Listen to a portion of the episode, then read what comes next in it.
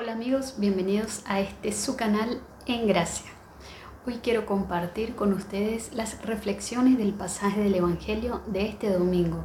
Este domingo leemos el Evangelio según San Marcos, capítulo 6, versículos del 1 al 6. Y en este pasaje del Evangelio vemos que Jesús, después de hacer esos grandes portentos de una a otra orilla del lago de Galilea, regresa a su tierra regresa a Galilea, regresa a su pueblo de Nazaret, donde todas las personas lo conocen, donde están sus familiares, donde están sus parientes, todos aquellos que lo conocían antes de que él empezara su ministerio público.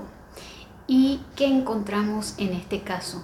Encontramos que Jesús, al igual que todos los profetas de Israel, se siente desconocido entre los suyos, entre aquellos a los que Dios Padre lo envía. Y es que este pueblo es precisamente el que más debería creer en Jesús, porque es el pueblo que lo vio crecer, es el pueblo que lo conoce, como dice la escritura, es el hijo de María, aquí están sus parientes, sus hermanos, ¿verdad? Pero esto suele sucedernos también a nosotros muchas veces cuando queremos llevar el mensaje de salvación, el Evangelio, cuando queremos que nuestros familiares, nuestros amigos, nuestros vecinos, las personas más cercanas a nosotros, conozcan al Señor, que se acerquen también ellos a Dios, que conozcan de la fe.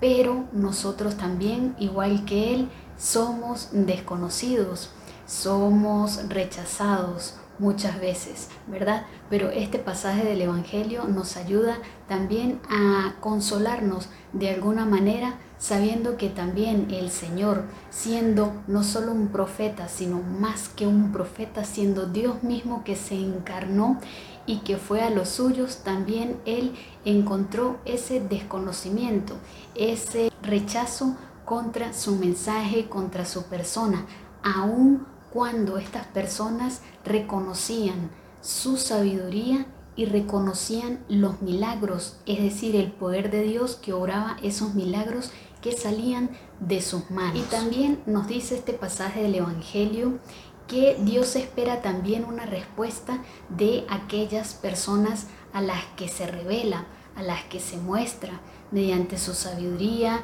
mediante sus signos o milagros, ¿verdad? Y esa respuesta debería ser la fe.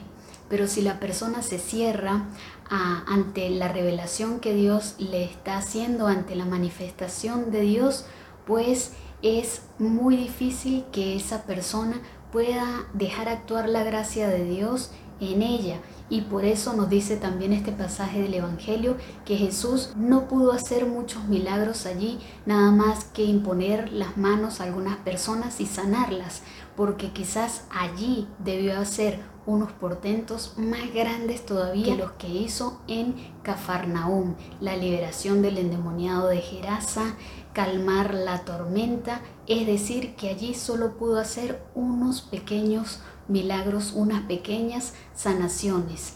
Y Dios espera nuestra respuesta ante su poder, ante su revelación, ante su majestad, y esa respuesta es la fe. No nos desanimemos y sigamos rezando para que todos aquellos que son de nuestro círculo más cercano conozcan al Señor y se abran también ellos a recibir la gracia que Dios quiere darles y a crecer y a despertar en la fe.